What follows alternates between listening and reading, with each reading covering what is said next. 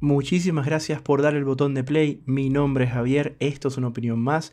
Y bueno, si es primera vez que estás acá, eh, siempre inicio aclarando varias cosas, como por ejemplo, eh, yo no soy psicólogo, no soy psicoanalista ni psiquiatra. Eh, soy una persona que solamente quiere compartir algunas reflexiones, algunas experiencias. Tampoco vengo acá a decirle a nadie qué tiene que creer y tampoco que le tengo que decir a nadie qué tiene que hacer. Eh, considero que hoy en día estamos perdiendo la facultad de poder comunicarnos bien. Eh, a veces cuando estamos enfrente de alguien eh, que no piensa igual a nosotros, puede generar algún tipo de disgusto. Y bueno, yo en mi caso personal no soy así.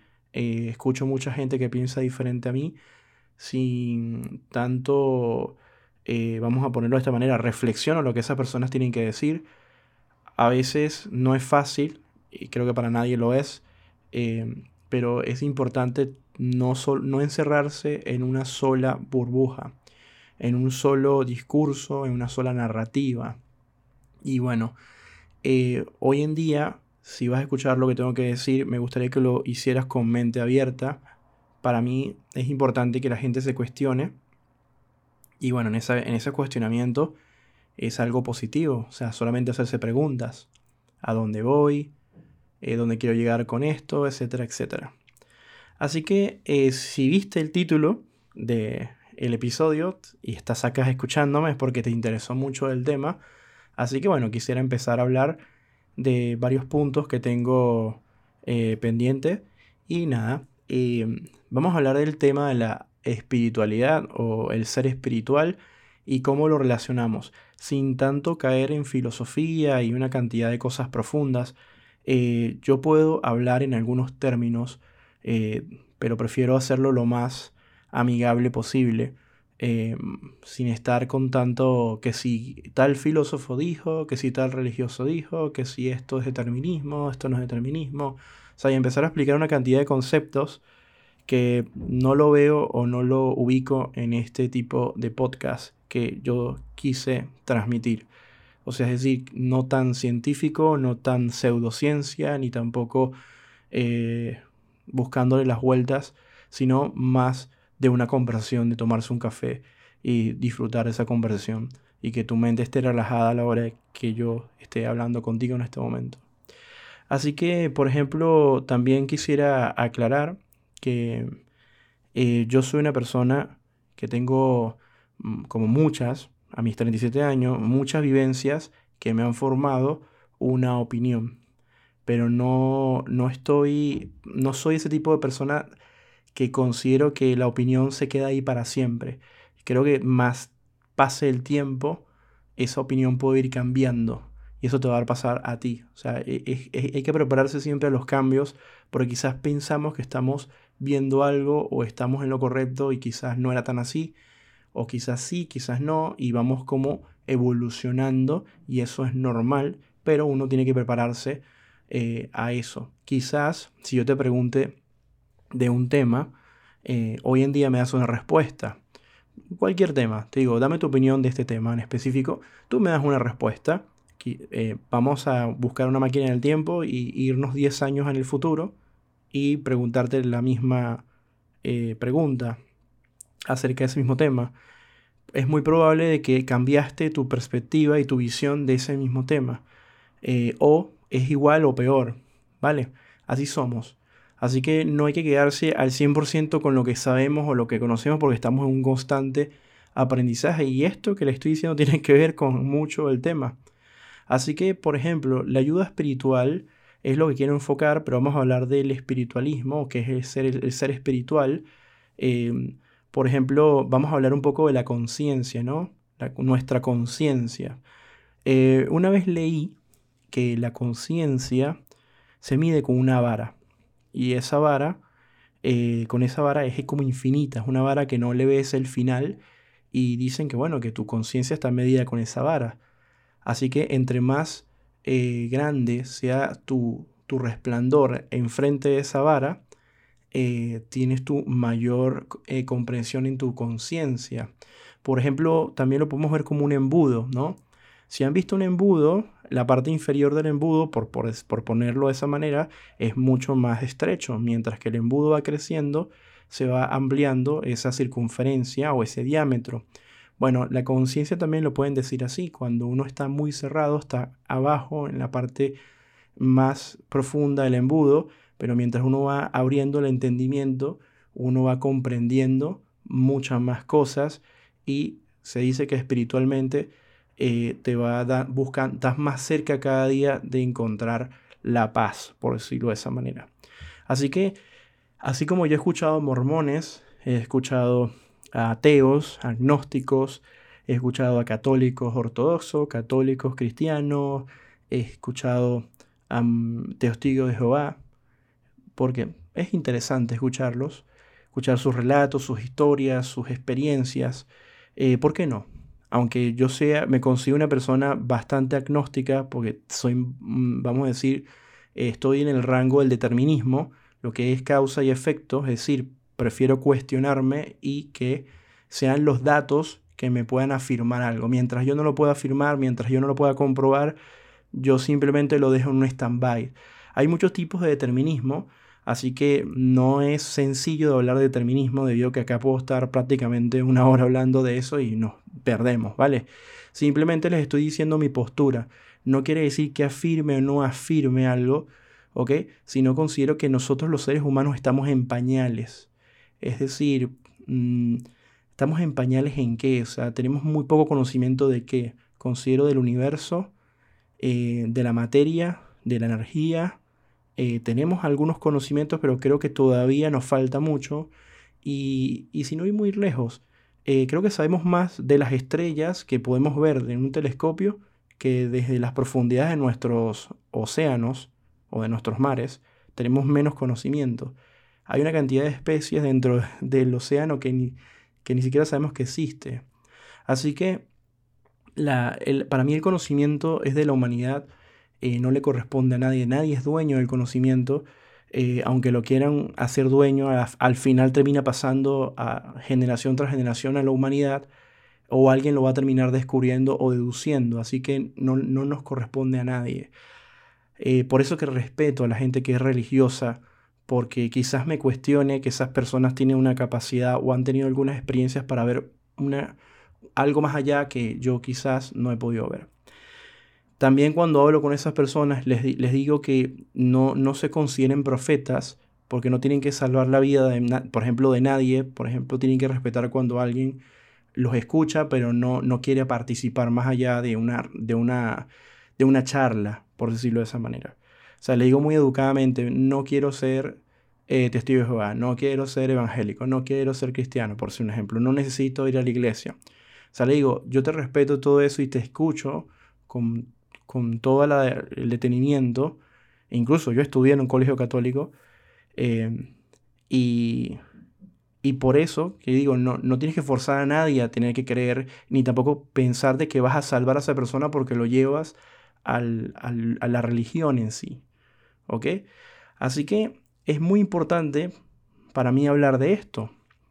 Debido a que ese respeto tiene que existir, ese respeto de que esas personas que no quieren creer, no quieren ser salvadas, déjalos. O sea, déjalos, si eres una persona religiosa, deja a las otras personas que quieran creer lo que quieran. Así, así yo creo que no, no quiere decir que tú estés mal, pero yo tampoco quiere decir que estés mal. Simplemente vive tu espiritualidad, tu religión, como tú quieras eh, tienes, estás en todo tu derecho y si a ti te hace feliz y no le estás haciendo daño a nadie, entonces todo está bien.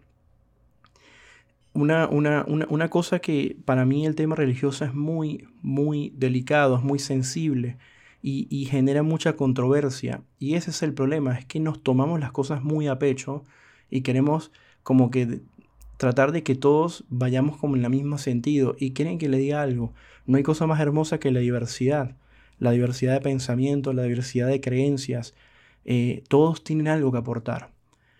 Y para, para conceptos personales, mis conceptos personales, eh, la espiritualidad es como dirigir la vida y el desarrollo según las enseñanzas o las normas de un profeta o de un Dios, ¿no?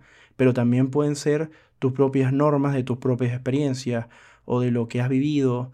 Eh, por ejemplo, en una oportunidad hablé con medium, que eso es bastante interesante, personas que son medium y me dicen que ven cosas, que pueden ver hasta incluso el pasado, el futuro, hablar con personas que ya no están y me parece súper interesante.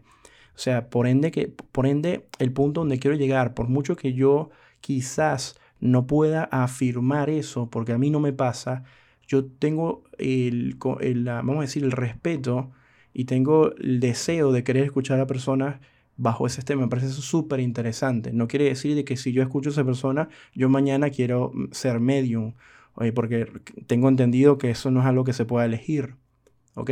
Sí me gustan mucho las historias paranormales, me parecen fascinantes, las estudio muchísimo y las cuestiono en cuanto a que sé que hay personas que buscan fama y hacen historias o relatos falsos simplemente para darse a conocer en las redes sociales. Conozco de varios casos, pero está súper interesante cuando es al revés, cuando es algo que no puedas demostrar, algo que está ahí firme. Me parece súper, súper interesante. No lo llevo hacia el lado religioso porque, como les había dicho hace un rato, me parece que el universo es muy complejo como para poder determinar. Incluso he estudiado lo que eh, significa hasta la física cuántica o la cuarta dimensión. Es súper complicado. Eh, fueron horas de lectura y por ende les dije al principio de este podcast, no quiero caer en esas charlas. Yo no soy experto en física cuántica ni tampoco soy experto en la cuarta dimensión o en física o astrofísica, eh, etcétera, etcétera. Simplemente eh, soy una persona muy curiosa que le apasionan muchos temas y me pongo a leer porque así como escucho un medium o escucho un evangélico, también escucho una persona que habla de astrología, como también escucho una persona que habla de una ciencia aplicada como es la astronomía. O sea, y así puedo hablar con un físico o con un matemático. El punto donde quiero llegar es, entre más abras tu mente, entre más tengas tolerancia, creo que creces más y aprendes más y absorbes mucho más conocimiento. No solamente encerrarse en un círculo y estar viendo una sola narrativa, ¿ok? Eh, puedes mantener esa narrativa, la puedes disfrutar, la puedes compartir con la gente que, que está en esa misma narrativa. Estamos hablando de narrativa a decirte, bueno, crees en esto y y vas a un lugar donde todos creen eso. Puede ser desde el terraplanismo, como también puede ser eh, hasta incluso como pasa acá en Argentina, que hay una religión que, dice que Maradona es Dios, por ejemplo, ¿no? Así que en, la diversidad del ser humano podemos estar señalando qué loco está esa gente, qué locura esto, esto está mal, esto está bien. Pero vamos a hablar de cosas un poco más profundas. Si nos vamos a analizar nuestra especie, nuestra especie humana, eh, somos bastante, bastante complicados debido a que nosotros tendemos a idealizar, ahora mira, me acabo de, meter en un problema, idealizar y además eh, empezamos a necesitar creer en algo, en un dios o en algo así, eso está demostrado en todo lo que ha pasado a lo largo de la historia, vas a la cultura persa, la cultura egipcia y mucho más atrás, necesitamos como, como creer en el dios del agua, el dios de la lluvia, el dios del sol, el dios... O sea, siempre el ser humano necesita de algo que lo impulse, algo, algo que no, no puede palpar, algo que se manifiesta en, lo no material. Y eso lo, me lo he preguntado y a veces eh, se te puede convertir, por ejemplo, en motivación. Y esa motivación, si, te, si, si es una energía y una fuerza que, que, que logra que tú salgas adelante, y que logres una cantidad de cosas, eh, buenísimo. ¿Ok? Y mm, como yo no vengo acá a decir que tienen que creer, o sea, porque yo no estoy diciendo que, que, no estoy negando absolutamente nada, porque si me escucharon bien, no estoy negando absolutamente nada. Simplemente la primera reflexión de este episodio es, tienes que tener algo en cuenta. Si tú necesitas ayuda psicológica, es una cosa. Si tú necesitas una ayuda profesional, es otra.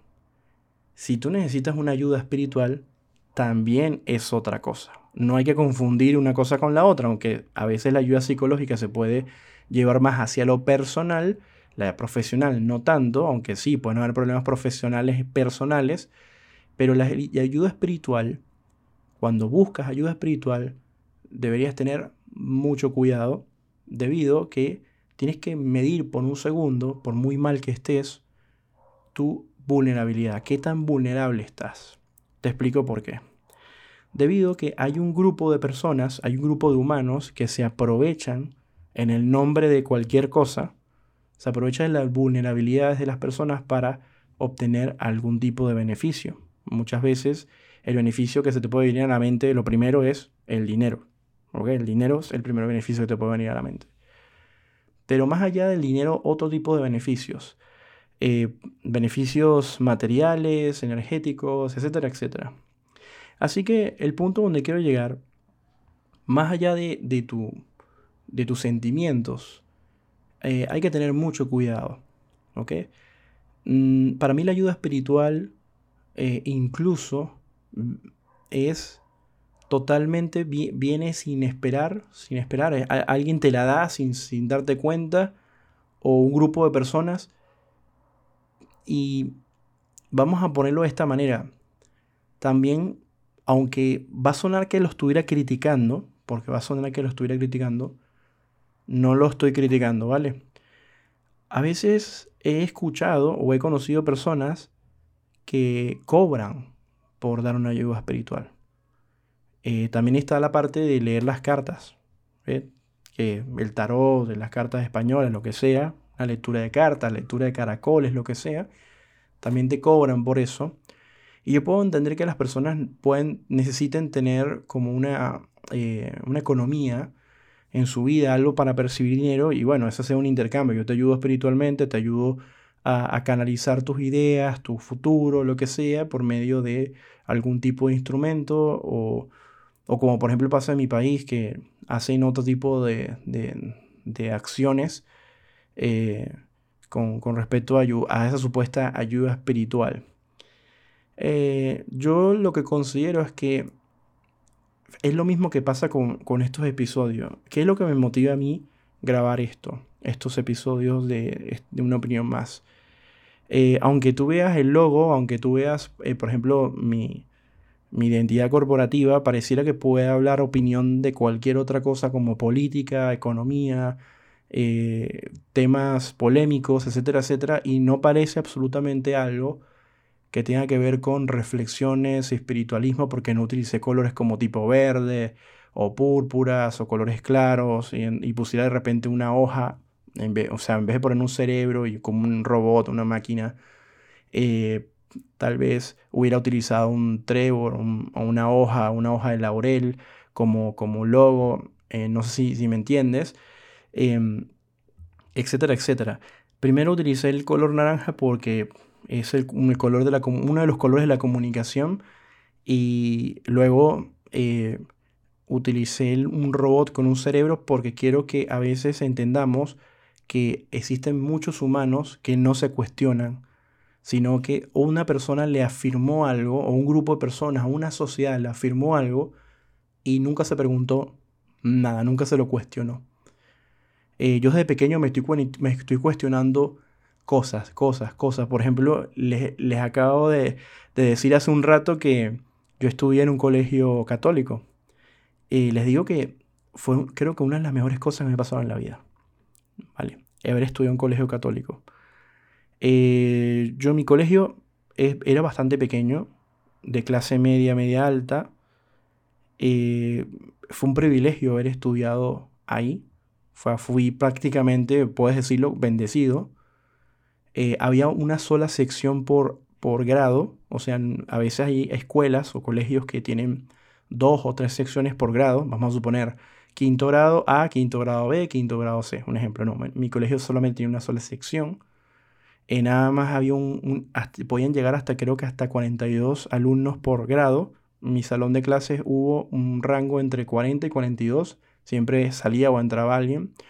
Otra cosa que tenía el colegio es que mm, no tenía como regla que casi no entraba gente eh, desde en, grados intermedios. Es decir, cuando yo estaba eh, ya listo para entrar a la escuela, en lo que le llaman en Venezuela maternal, eh, o jardín de infantes, el primer, el primer nivel de jardín de infantes, o sea, los más pequeñitos, eh, dicen, mira, nosotros solamente aceptamos niños que vayan a estudiar toda la vida en esta escuela y se gradúan o se reciban hasta, quinto año de bachillerato, que en Venezuela sería así, que sería segundo año de ciencias. Y, o sea, segundo de ciencias, quinto año. En lo que sería bachillerato y bueno, y, primaria sería y preescolar, ¿no? O sea, así, lo dividían. Pero bueno, cada país lo manejan de, de una manera diferente, pero para que más o menos entre en contexto. Y entonces yo crecí con mis compañeros de clase y pasas a ser mis compañeros de toda la vida, y no solamente los de mi grado, sino los grados anteriores y superiores. Y actualmente mantenemos contacto, actualmente eh, tuve esa fortuna, o sea, fue un privilegio, o sea, no fue algo que yo haya elegido, sino que mi, mamá lo eligió por mí, pensándolo de esa manera, y tuve ese privilegio y no, mi familia no, es de, no era de mudarse o irse, porque a cada persona le puede pasar cualquier cosa, gente que se mudaba, etcétera, etcétera. Eh, las monjitas o las monjas o las hermanas, como ellas se llaman en, italiano, es sor, em, eran jóvenes. Habían, habían pocos adultos mayores, en este caso adultas, porque eran monjas. Y cuando venía un cura o un padre, venía de afuera, venía de una iglesia cercana a dar misas. ¿Ok? Y había una, una había una capilla bien grande dentro del mismo, de la misma escuela. Eh, bien bonita, por cierto, y acogedora.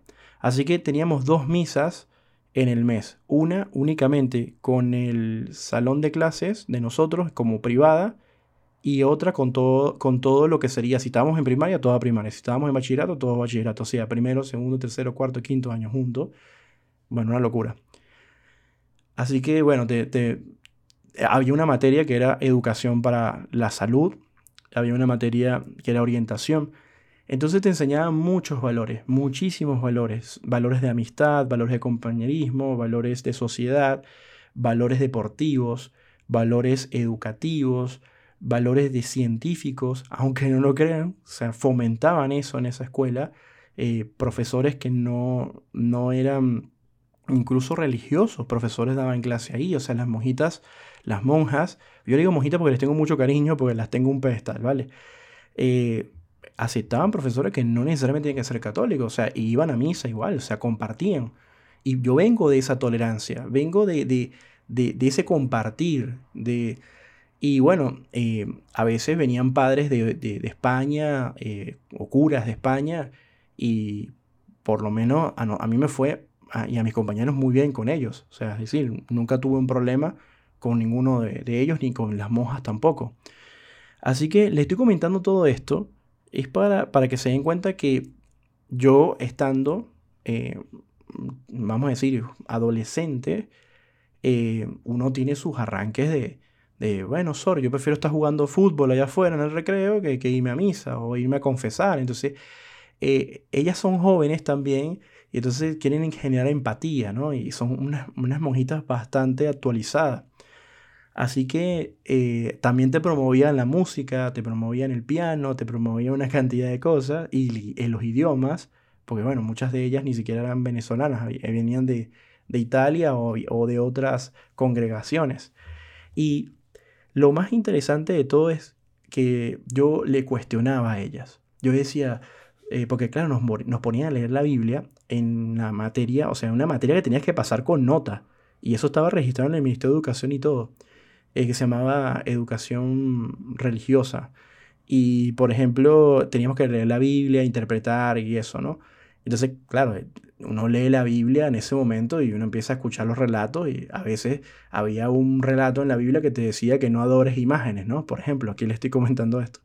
Entonces, ¿qué pasa? Yo me, se me queda sonando, lo hablo con algunos compañeros, algunos compañeros más religiosos o no religiosos van y se hace un debate, nadie se molesta, nadie le dice estúpido al otro, porque esa tenemos una conversación, un debate, algo, algo bonito, ¿sabes? Aunque estén o no estén de acuerdo, que tengan dudas, estemos cuestionando. Y en ese momento uno iba a, hablar con, con, la monja y decía, bueno, se arma un, un quilombo, como dicen acá en Argentina, que, que, pero, pero, ¿por qué dices eso? Que no sé qué, estás interpretando lo que pasa. Entonces, claro, ahí está una explicación. Pero después me imagino que ellas hablarán con los padres o, quien sea que, que, hacen las confesiones. Entonces eh, te decían, tienes que irte a confesar. Y después el, un, un, padre me invita a, una iglesia cercana un día X eh, y me, me mete en un, eh, una especie de biblioteca. O sea, me dice, ven, vamos a entrar, entramos a una biblioteca y nos sentamos en una mesa a hablar. Y él me dice, yo soy teólogo, eh, dime qué dudas tiene. Entonces hablé con él y le dije, es que me parece, hay una cantidad de contradicciones que yo no entiendo. Porque cuando yo entro al templo, a la iglesia, tenemos a un Cristo eh, sufriendo, crucificado, le decía yo, ¿no? Y, estamos adorando una cantidad de imágenes de porcelana cuando la misma Biblia te dice, ¿no? Y empezás a tener esas charlas y te podrás imaginar que, que eh, el, padre me decía, bueno, Javier, mira, es que hay una cantidad de situaciones, entonces me hablaba unas cosas muy profundas, mira, entre nosotros mismos el catolicismo hay discrepancias, hay opiniones encontradas, eh, por ejemplo, estos son relatos eh, que pasaron, historias, a su vez están en, idioma hebreo, no sé qué antiguo, algo así. Y bueno, imagínate con las traducciones, etcétera, etcétera. Estoy bastante de acuerdo con lo que estás diciendo. Con respecto al Cristo que está sufriendo, bueno, es una manera de recordar de que Él se sacrificó por nuestros pecados. Entonces él decía, yo no, no entiendo todavía el sacrificio de Él. Y si Él es hijo de Dios y nosotros somos hijos de Dios. Entonces, claro, yo iba conversando con Él y y por eso que el respeto, porque en ningún momento tuve algo negativo, o sea, me, me, me, señalaron, me oprimieron, eh, más bien estuvieron ahí para, para escucharme. Y para escucharme y para hablar conmigo y debatir, ¿no? Más adelante, para que ustedes vean, uno tiene que hacer que si la comunión, bueno, el bautismo, la, ya lo había hecho, pues lo hice recién nacido, ni, me preguntaron. Eh, luego tenemos el tema de la comunión, que la hice con todo el gusto, aunque me dio igual ese día para mí. Eh, fue más que compartir con amigos y, pasarla bien, más allá de la parte religiosa, y lo dio con sinceridad, porque tengo que mentirles. Y lo otro, ya era adolescente cuando pasó lo, de la comunión. Y luego la confirmación. Para mí la confirmación fue más que todo es que varios colegios de las cercanías de donde la iglesia, donde, la hizo, se hizo, por, mediante mi colegio, conocimos mucha gente nueva y nos hicimos un grupo grande de amigos. Eso fue un regalo. O sea, nosotros íbamos todos los jueves a confirmación a las 6 de la tarde y salíamos tipo, a ver, 8 de la noche. Que ah, todos vivíamos cerca, todos estudiábamos cerca. Éramos muchos. Y ahí se iba a hablar de la Biblia y se iba a conversar, se hacían obras de teatro, la pasábamos bien. O sea, pensábamos hablar y hablaban de Caifás, de, hablaban de, de, de, todos estos personajes y todos estos relatos. A mí me, parece súper interesante porque yo soy fanático también de la filosofía, soy fanático de la Ilíada, leo eh, Homero, eh. O sea, es, simplemente leer historias. Yo, yo era como una historia, no lo idealizaba, o sea, llevaba como una ideología, ah, mira, esto está acá, eh, religioso, sino como relatos, mira, esto está bien, por ejemplo, el relato de de, Jacob o Jacob, o como lo quieran decir, eh, que fue vendido por sus hermanos y etcétera, etcétera. Me parecía súper interesante. Incluso sacaron películas de eso. Otra cosa que hacíamos en confirmación era ver que si Ben Hur, una película de tres horas, o ver los diez mandamientos. Súper interesante. Yo les digo de verdad, súper interesante. Em, así que, ¿por qué les comento esto? Debido a que a mí me dio tantas cosas positivas y yo no, al final de todo sigo siendo determinista. O sea, lo era de niño y no lo sabía, ¿ok?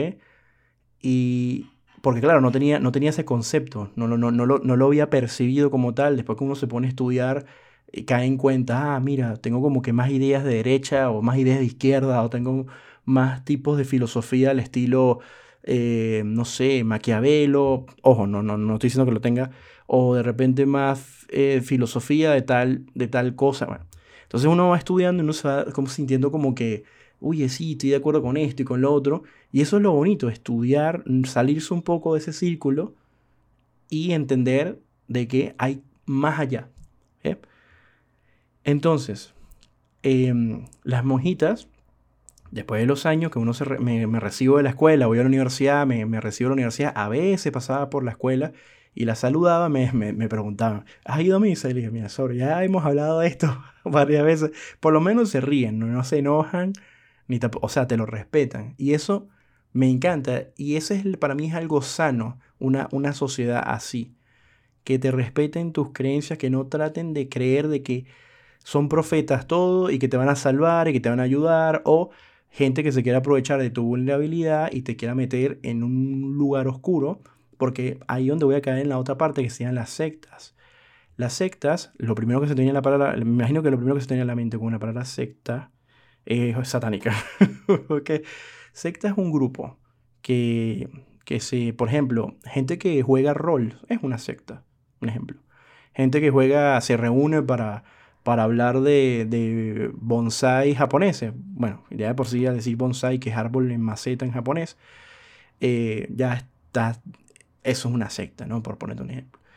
Bueno, el tema es que eh, yo a veces he estado muy pendiente en mi entorno de ver cómo hay tipos de sectas que no es tan religioso con respecto a Dios, sino que la religión la cambian con temas de astrología, por ejemplo, o temas que tienen que ver con algo llamado te quiero enseñar a ser líder, te quiero enseñar a que seas un emprendedor, te quiero enseñar, y ojo, hay gente que sí está en el internet haciéndola de una manera así como que, bueno, te estoy dando estas claves, a mí me funcionó, bueno, puedes probar a ver que sí te funciona a ti.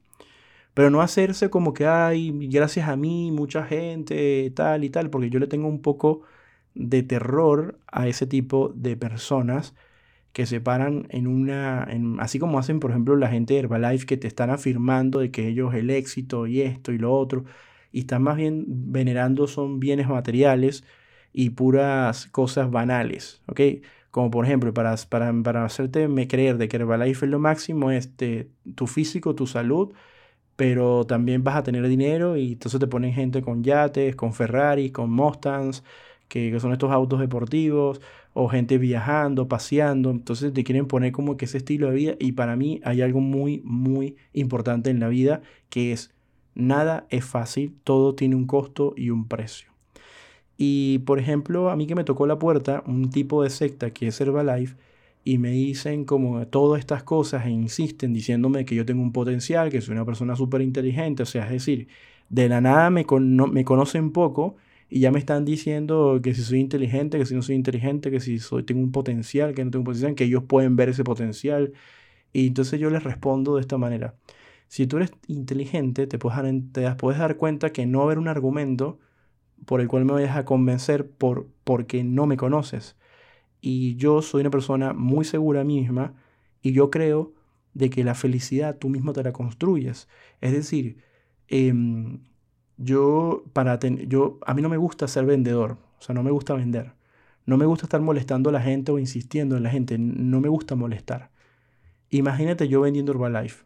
Listo, es una combinación terrible, me voy a sentir infeliz. Pero vamos a suponer que yo me quito eso del medio y me lo propongo. La pregunta es, ¿voy a ser feliz? Y, si lo logro y a la final termino haciendo dinero, ¿voy a ser feliz? Pero el tema es que cuando, cuando y, ojo, no me estoy metiendo negativamente con Herbalife, son como pirámides. Vamos a hablarlo estas empresas o propuestas piramidales. Vamos a cambiarlo, OmniLife, por ejemplo, otro, o Vision Travel, que es otro que por ahí que he escuchado y sé que hay muchas. La cuestión es, eh, ajá, ¿cuál es la finalidad de esto? Si uno no es feliz haciendo esto, ¿por qué me lo estás vendiendo como si fuera lo último? Y bueno, ese era el punto. O sea, no, no, no me hace feliz, no quiero, eso no es lo mío. O sea, para mí, lo que yo estudié me hace feliz. Ah, que no voy a ser millonario nunca. Bueno, no hay problema, no quiero ser millonario. Pero hay gente que sí quiere ser millonaria. Bueno, a esa persona eh, ya eso es otra cosa. Bueno, yo le respeto, mira, está bien, si quieres ser millonario, bueno, busca la manera de hacerlo legalmente, ojo. Pero ese es el punto. O sea, no, no todos los humanos pueden ser veganos, no todos los humanos pueden ser carnívoros, no todos los humanos pueden ser eh, religiosos de una sola religión, no, o no deberían ser ningún humano de esto, ni tampoco todos deberían estar en Herbalife porque el mundo colapsa, o sea, no tendría sentido. No todo el mundo puede ser pobre, no todo el mundo puede ser rico, no todo el mundo puede ser millonario, no todo el mundo... Hay un, en el universo hay, una, hay un perfecto balance. Es debido a que hay personas que son ricos pero en otras cosas porque no les interesa esa riqueza. Hay eh, una vez, y les digo que esto es profundo, ¿no? Una vez conocí a un hindú. Em, he conocido a varios, pero conocí a uno de ellos. Y estaba sentado en una, vamos a decirlo, en el piso, pero en, una, en una especie de alfombrita, que no sé de dónde la habrá sacado, estaba sentado y la gente estaba muy preocupada porque decía, bueno, ¿por qué no te sientas acá? Y te, te estás ensuciando, etcétera, etcétera. Entonces él le dijo que su concepto de felicidad era estar sentado acá y, y que a él no, no, le llamaba la atención sentarse ahí en, el sillón o en el sofá, como le quieras decir. No, no, no, no le llamaba la atención, él era feliz así y era feliz comiendo con la mano. O sea, ese era su concepto de felicidad, su concepto de, de, sociedad y que no le estaba faltando respeto absolutamente a nadie, no le estaba metiendo la mano la comida a nadie, ni tampoco estaba diciéndole a otra persona que se sentara con él en el piso, ni tampoco le estaba diciendo que sentarse en el piso es mejor que en el sofá o en el sillón, ni tampoco le estaba diciendo a los demás que tenían que sentarse en el sillón, tampoco. O sea, es decir, él, lo que estaba eh, proponiendo era, eh, piensen un poco, ¿quién fue que puso estas reglas? O sea, simplemente yo soy feliz así y, listo. Ahora, si de repente ustedes quieren hablar conmigo y yo estoy en el piso, en una esquina y ustedes están por allá, bueno, a esa distancia no se puede dar una conversación. Bueno, yo, yo me paro y me siento al lado de ustedes o enfrente de ustedes. Bueno, eso yo me sentí identificado porque tengo ese pensamiento. Aunque yo no me voy a sentar en el piso, pero uno se construye su propia felicidad y sus propias creencias son para uno. Y si alguien te pregunta, lo puedes compartir. Si esa persona, después de compartirlo, quiere estar ahí, bienvenido sea. Si no quiere estar, no pasa nada. Lo importante es que hubo una comunicación y eso es lo que hay que rescatar en el mundo hoy en día. Eh, fíjate que la tecnología nos encierra mucho en, un populismo tonto en donde queremos como que respuestas fáciles a situaciones complejas. Y fíjate que a veces eh, en, mucha gente cuando le pasas algo muy largo para leer, te dice mucho texto o les abruma y no se puede desarrollar, mm, por ejemplo, ciertos temas, eh, no se pueden desarrollar de manera tan corta, debido a que incluso nuestro lenguaje es bastante rico en palabras, y se puede prestar a malinterpretaciones para aquellos que sepan comprender lo que están leyendo, ¿no? Así que nuestro idioma es difícil, complejo, y hay que aprovecharlo.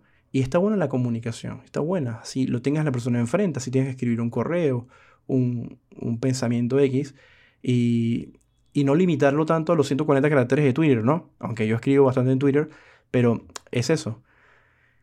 Eh, lo, lo que hay que entender y fíjese que esto me lo contó un árabe, yo no sé si es verdad, y ojo, acá es donde les digo, no puedo afirmarlo porque no lo sé. Conozco un árabe que me dice que el español es muy difícil para él, y yo le, hecho le, hago una broma y le digo, no, me, me, estás cargando porque yo nada más veo cómo se escribe tu idioma y te juro que me pierdo. Y eso que yo estudié japonés. Así que eh, a mí el japonés leerlo, eh, la fonética, el, el, es hiragana, o sea, es, es, bastante, bastante sencillo, o sea, el, árabe me parece complicadísimo. Entonces él me dice, no, lo que ocurre es que el árabe es un idioma, bueno, también me habló del hebreo, el burdo, o sea, todos estos idiomas. Dicen que no, según él, ojo, no lo sé, lo voy a investigar a fondo, pero lo quería compartir con ustedes. Dicen que no tiene tanto, no es tan rico como idioma como por ejemplo lo puede ser el español. Entonces, eh, eh, se presta mucho para la, mala interpretación y por eso que él dice que nosotros nos ofendemos o vivimos peleándonos tanto, es por eso, ¿no? Yo no sé si eso será verdad o no, porque el idioma le tiene límites. Tiene límites el idioma y la comunicación tiene límites. Por ende, nosotros somos seres tan complejos que cuando no podemos comunicar o expresar algo mucho más allá, eh, con, con, un lenguaje reducido, eh, prácticamente estaríamos eh, cayendo en una, en una situación compleja, ¿no? Pues no puedes comunicarte bien, imagínate, o sea, la interpretación es bastante cerrada. ese es el tema, el contexto, ¿no? Me llamó mucho la atención y fue una conversación bastante agradable, por eso que yo no podría ser xenófobo en mi vida. Me parece que la, multicultura es algo espectacular. Em, por ejemplo, a mí me dice, yo Israel, ¿no? Un ejemplo, estaría, bueno, viendo una eh, cultura por acá, cultura por allá, una ciudad tan multicultural como también lo puede ser Ciudad de México, como también lo puede ser Buenos Aires, Argentina, como también lo puede ser ciudades como, como Nueva York, por ejemplo, Los Ángeles.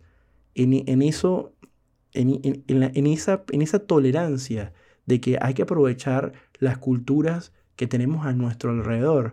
La cultura china, la cultura ah, bueno, japonesa, la, de Pakistán. Eh, a mí me llamó mucho la atención conocer a, una, personas que, provienen, sí, son de Pakistán. Eh, uno de Irán, uno de Pakistán. Em, y conversando con ellos y de sus creencias y sus religiones, eran personas muy agradables. Eh, decía que ellos estaban muy orgullosos de su país, que, que, ellos se sentían muy tristes porque las personas tenían un mal concepto de su país y que bueno, que los pakistaníes eran bastante alegres, que eran bastante... Eh, que, hacían cosas también divertidas, que grababan TikToks, por ejemplo, que, que les gustaban las redes sociales, de, una cantidad de cosas, ¿no? Y como él decía, como toda cultura tiene defectos, lados oscuros y, y, bueno, y, en la evolución de la cultura tienen que mejorar una cantidad de cosas. Y ahí no te das cuenta que una persona que viene de ahí, que hace una reflexión de su propia cultura, te das cuenta que sí hay un despertar, pero como no hablamos ese idioma, como no tenemos contacto y solamente vemos el pasado y juzgamos a un grupo de personas por su pasado y no vemos su presente ni vemos cómo se proyecta el futuro, entonces nos falta información y nos perdemos. Entonces, en todo esto es lo que yo hablo de la espiritualidad.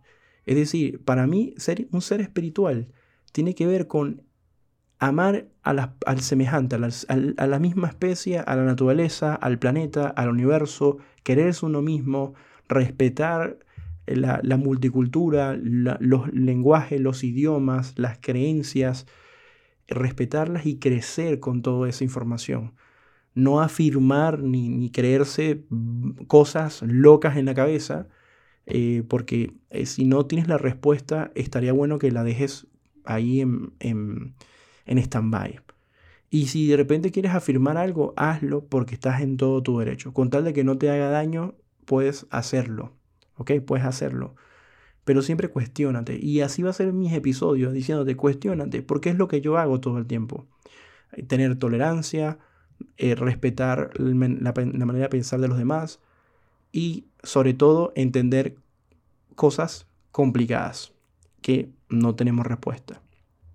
Ya que le conté la historia de mi, de mi escuela y de lo que yo crecí y la gente con la que compartí de otras religiones también, yo practiqué artes marciales mucho tiempo y también absorbí bastante de la cultura japonesa y de sus creencias espirituales en donde manejo de la energía, manejo de, la clarividencia, del de el despertar de los chakras, y aunque eso en una mezcla un poco con la parte hindú, ¿okay? que venía una cierta, un cierto conocimiento, me pareció súper interesante. Y sí, les voy a decir algo. Yo creo en las energías, yo creo eh, en algo que, por ejemplo, nosotros somos energía, somos materia, y necesitamos entender que, por ejemplo, y acá les dejo unos tips de cosas que pienso. Vamos a suponer que tú estás enojada o estás enojado y cocinas. Yo creo que de una u otra manera estás dándole una energía a, esa, a esos alimentos. Yo lo creo. O sea, básicamente. Sin meter a un Dios de por medio. Porque nosotros somos energía y de una u otra manera. Por, por eso que a veces eh, hay lugares que de repente lo repelas y no sabes por qué. O hay gente que repelas y no sabes por qué. Y eso es una de las cosas que me enseñaron a mí los japoneses. Me decían, es que hay una energía que repela, hay como en magnetismo, en energías que se repelan con personas, con lugares, con objetos, y uno también es energía. Y eso es una variable constante o una variable que puede cambiar repentinamente. Es decir, puedes ver a esa persona y sentir esa o ese objeto, repelarlo, o de repente puede cambiar tu concepción o tu energía, o esa persona lo puede cambiar y ya no se repelan. Es súper interesante. Nosotros somos como especies muy interesantes, igual con los animales, ¿vale? La naturaleza. Otra cosa que también creo, considero que la, la naturaleza en sí es energía pura, como también lo somos nosotros, y a veces cuando, no sé si has escuchado que te has sentido triste o te has sentido de repente eh, con un poquito de bajón. Hay gente que te dice, ve y abraza un árbol. O sea, los árboles, entre más viejos sean, más, energía tienen. Yo lo he hecho y no sé si es un placebo mental, pero me, he sentido mucho mejor. He abrazado un árbol. Me gusta mucho poner los pies en la, en la, en la tierra. Me parece que hay algo especial en eso. La tierra fría, que esté medio mojada, no sé, tiene algo especial la tierra. Em, una persona de astrología me dijeran, claro, te gusta la tierra porque eres el signo Virgo y Virgo es un signo de tierra. Y yo escucho todas esas cosas. Eh, no, no me molestan, aunque, aunque yo considero que no estoy de acuerdo, no me molestan. Que me digan lo que quieran. Em, que crean lo que quieran porque están en su derecho. Lo que sí está mal, que me vengan a decir qué es lo que tengo que hacer basado en, en esos términos, ¿vale? Como les dije, ¿qué tal si dentro de 100 años descubren que es verdad y lo pueden comprobar científicamente? ¿Ves? Es ahí donde el punto donde yo llego. Eh, yo lo veo ahora bastante improbable. O sea, siento que, siento que le falta información como para poder afirmar tanto. Es decir, necesitas como que llenar más información porque hay demasiadas respuestas sin, sin, preguntas sin respuestas, perdón. Hay demasiadas variables que hay que considerar como para afirmar. Ahora, si a ti te hace sentir bien escuchar algo así, bueno, buenísimo, adelante, porque si te hace bien, adelante, pero no lo que te haga bien a ti me tenga que hacer bien a mí. O sea, y eso es otra cosa importante de mi parte espiritual, que yo, así como respeto a la naturaleza y respeto a las otras personas, aunque no estoy de acuerdo, aunque a veces me pueda llegar a frustrar ciertos movimientos, ciertas creencias, que considero que a veces pierden mucho el tiempo debatiendo tonterías, cuando hay problemas mucho más graves, y eso lo vemos hoy en día en las redes sociales. ¿Dónde está el espiritualismo de esas personas? O sea, se están haciendo preguntas, se están cuestionando, están cancelando cosas, ¿ok? Y lo están haciendo para cambiar el mundo. Pero la pregunta es, ¿por qué tan radical a veces las cosas? ¿Por qué tan radical? ¿Por qué piensan de que todos creen en lo que ellos están diciendo? En sus afirmaciones. Como decir, bueno, eh, si el fútbol hizo que los niños dejaran de estudiar, entonces el fútbol queda cancelado para toda la vida y nadie puede jugar fútbol. y, no, y no, no existe una estadística, no existe un estudio profundo en donde viste cómo pensaba cada niño en, diferentes etapas para poder determinar algo tan complejo en, una, en algo tan sencillo como que, bueno, quitemos esto porque no sirve. Y la pregunta es, ¿y de dónde sacaste esa información? ¿Dónde están los datos? Y es ahí donde yo soy determinista. Por ende me cuestiono. Yo digo, necesito datos reales. No es que, ah, lo leí en un libro, no, lo leí una, en una revista, no, lo leí en un enlace. No, no, no. Datos científicos reales, neutrales, de las personas que hacen ese estudio. Es tan complicado eso. Es tan complicado. Porque hasta me he llegado a pensar, bueno, ¿y si hay alguien que manipula esa información? Porque si alguien tiene poder para hacerlo, lo puede hacer pero es tan complicado. Así que yo considero que a veces no podemos juzgar el pasado con, con, el, con el, pensamiento del presente. No podemos jugar el pasado con el pensamiento del presente. La gente de hace 20 años era otra, pensaba de otra manera, había otro contexto, el mundo tenía otro, otra visión. Lo que sí considero es que el mundo está cambiando en muchas cosas para bien y en otras cosas la veo, lo veo bastante nublado, muchas nubladas, es como que no sé si estamos desviándonos del camino, no lo sé.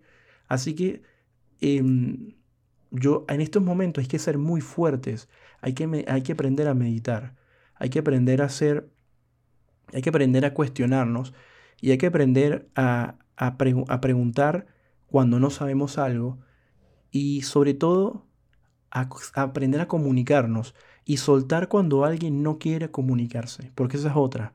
Yo promuevo la comunicación con todo el mundo, pero cuando yo veo que una persona no quiere comunicarse, yo lo suelto. Porque es lo mismo que les estoy diciendo con respecto a cuando uno tiene una creencia y quiere ser hostigador o acosador con esa creencia con otra persona.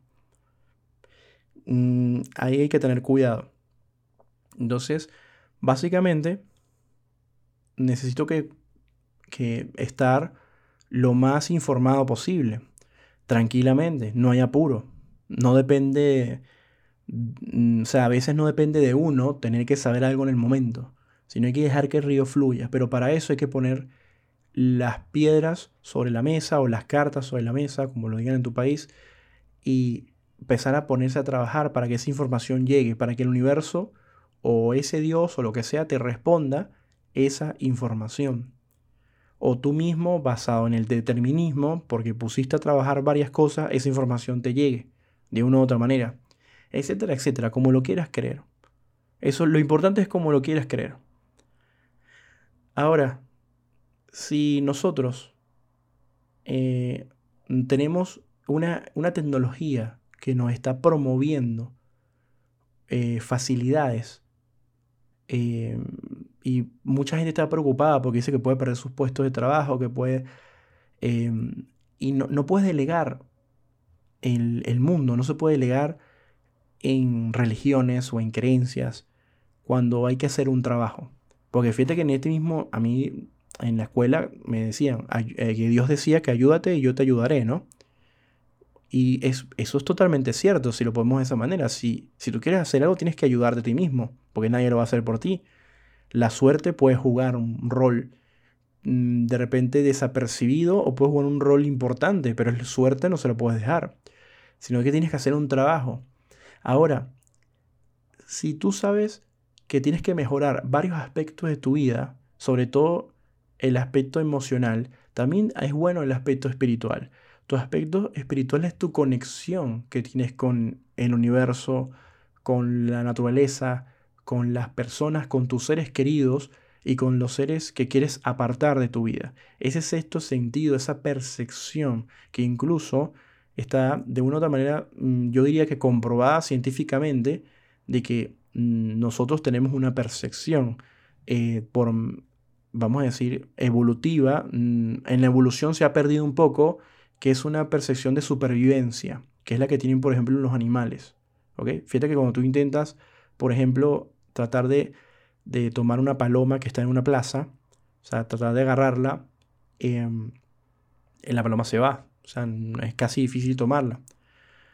Pero fíjate que hay personas que han logrado que esas palomas confíen y eso es un trabajo que se hace. Debido a que por supervivencia ellas no se están poniendo a percibir si les va a hacer daño o no, prefieren dejar en la beneficio de la duda, es algo que hacen inconscientemente, es algo motor, nadie se los enseñó.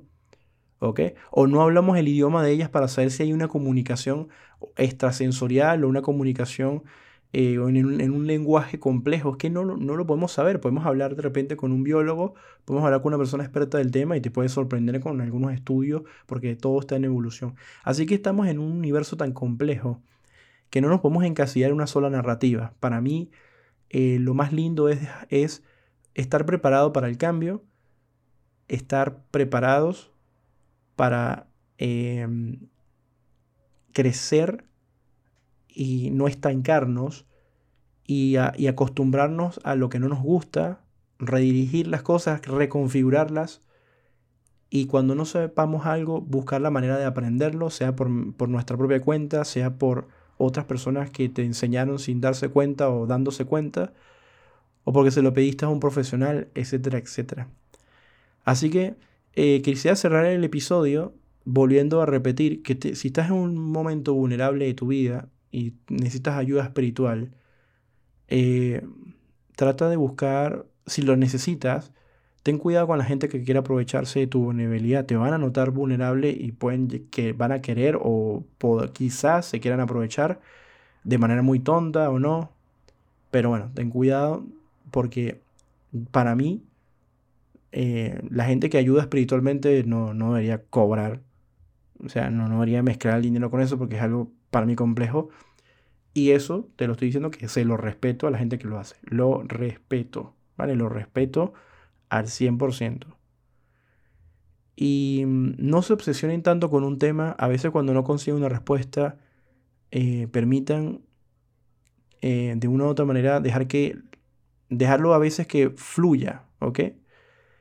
Y una vez hablé con un parapsicólogo que me dijo que cuando yo quisiera la respuesta de algo, pidiera al universo que, la, que me la diera en sueños.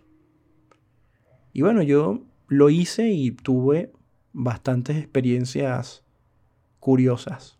¿Ok? Bastantes experiencias curiosas. Y, y, no sé si me atreva de repente en otro episodio de contarles algunas cosas que me pasaban a mí en sueños, cosas muy complejas, sueños muy profundos, que mm, contárselos no quiere decir que yo viva o crea de eso, pero es algo bastante interesante ver cómo de repente puedo soñar algo que yo ni siquiera eh, pueda extraer de un área de, mi, de mis recuerdos. Porque a veces dicen, bueno, eh, para mí el ser humano es tan complejo como el universo. Incluso hay un estudio que dicen que el pareciera que el ser humano se pareciera al, universo porque tiene esas mismas conexiones. Es bastante interesante. Em, yo creo que es, yo daría lo que fuera por sentarme a hablar con esos científicos por lo menos una hora. O sea, mínimo, dame una hora, por favor. Esas investigaciones que hacen y esas, esas hipótesis que arman, porque no están afirmándolo, son hipótesis mm, basadas en que tienen como unas semipruebas, por una manera, pero no son suficientes. Así que los quiero motivar a, a ver todo el, el acordeón de cosas. Em, y que sigas creyendo lo que tú quieras creer, pero no te olvides el acordeón de cosas. Te puede enriquecer muchísimo en tu lado espiritual. Te puede hacer más fuerte, más culta o más culto. Eh, vas a tener más temas de conversación, vas a poder hablar de cosas súper interesantes con otras personas. Qué bonito es sentarse a hablar con una persona de estos temas y no está hablando de repente de otra. Ay, que mira, que fulano se casó, que, que, que, se puso más gorda, que se quedó embarazada, que si este está fumando, que si es un drogadito. No habla de los demás, sino habla de cosas que te den crecimiento, cosas eh, con una persona así, un tema para crecer, los demás que hagan lo que quieran, a menos que te afecte, ojo, pues le puedes contar un problema, mira, mi, mi, mi sobrino está pasando por esto, ¿qué hago? Te puedes contar lo que tú quieras, a quien tú quieras, ¿vale? El tema es que no estar todo el tiempo hablando de los demás, no estar todo el tiempo en el chisme, en el cuento, que si la vecina compitiendo con el otro, sino céntrate en ti misma, en ti mismo, céntrate, medita. Yo, por ejemplo, eh, considero que el agua para mí es muy importante. Yo, medito, yo medito cuando me estoy bañando, cierro los ojos, me pongo a tratar de poner mi mente en blanco, eh, respiro profundo. Eh, es un trabajo físico, energético, mental, eh, nadie me enseñó a hacerlo de una manera, sino que me, mostraron unos métodos y yo busqué mi propio método, que eso es lo bonito de todo este tema. Busca tus propios métodos. O sea, que alguien te puede enseñar algo no es el, el resultado o la ecuación exacta, sino trata de mm, hacerlo a tu manera. ¿Quién te va a decir que no? Que, ¿quién, ¿Quién inventó las reglas de la meditación? No, es imposible que te las digan. O sea, tú vas a descubrir tu propio método de meditación lo que a ti te llene, porque tú tienes que conocerte a ti mismo o conocerte a ti misma. Conócete y verás cómo puedes hacerte más fuerte y más sólida y más sólido eh, como ser humano y, no, y, ser, y, permitirte también a, a, no darte tanto latigazo por errores que hayas cometido. Lo que ya hiciste ya está hecho, no se puede dar vuelta atrás. Trata de ver la manera como lo puedes resarcir eh, hay que, nosotros venimos a este mundo prácticamente a, un calvario, a sufrir, porque el mundo es muy injusto. Y, y no sé, yo no vivo el positivismo, yo vivo la realidad, por eso soy determinista. O sea, el mundo es injusto. Y no lo estoy justificando, pero es una realidad. Nadie viene acá a pasarla bien. De repente ves en las redes sociales a alguna persona que quizás la está pasando bien, pero sácanlo en una estadística, cuántas personas están pasándola bien. O sea, no lo sabemos es que no, no porque veamos a 10 personas pasándola bien en el Instagram, quiere decir que el mundo la está pasando bien, no. O sea, hay mucha pobreza, hay mucha desigualdad, hay muchos problemas económicos, el mundo está muy mal planteado económicamente, fíjate que la pandemia nos los dijo, nos los reafirmó, a los que ya lo sabíamos, la sociedad está muy mal planteada, la tecnología em, está avanzando a una velocidad, el ser humano no está avanzando a esa misma velocidad, eh, los gobiernos eh, a veces muchos gobiernos prefieren eh, invertir más dinero en armas, en, protección, que en educación, en salud, que es tan importante, en, en, carreras científicas que también son tan importantes, en carreras de ciencias sociales también que son necesarias, etcétera, etcétera. Entonces, mientras el mundo se está reconfigurando, para ir a una dirección, porque tiene que ir a una dirección, porque no se puede colapsar, y estamos hablando del mundo humano, no del planeta Tierra, el planeta Tierra seguirá siempre, eh, hasta que el Sol se extinga. Así que es eso. O sea, necesitamos eso en nuestra vida. Todo eso que les estoy comentando. O sea, buscarnos nuestro yo interno. Así que bueno, gracias por escucharme y bancarme una hora. Así que les mando un fuerte abrazo. Mi nombre es Javier. Eh, espero que te haya gustado este episodio. Espero que hayas llegado hasta acá. Eh, sé que hay gente que se puede aburrir a mitad de camino. Pues yo no tengo un guion, ¿ok? Simplemente me siento acá, hablo en un micrófono y ya. Así que bueno, saludos de Buenos Aires y les deseo muchísimo éxito desde lo más profundo de mi corazón.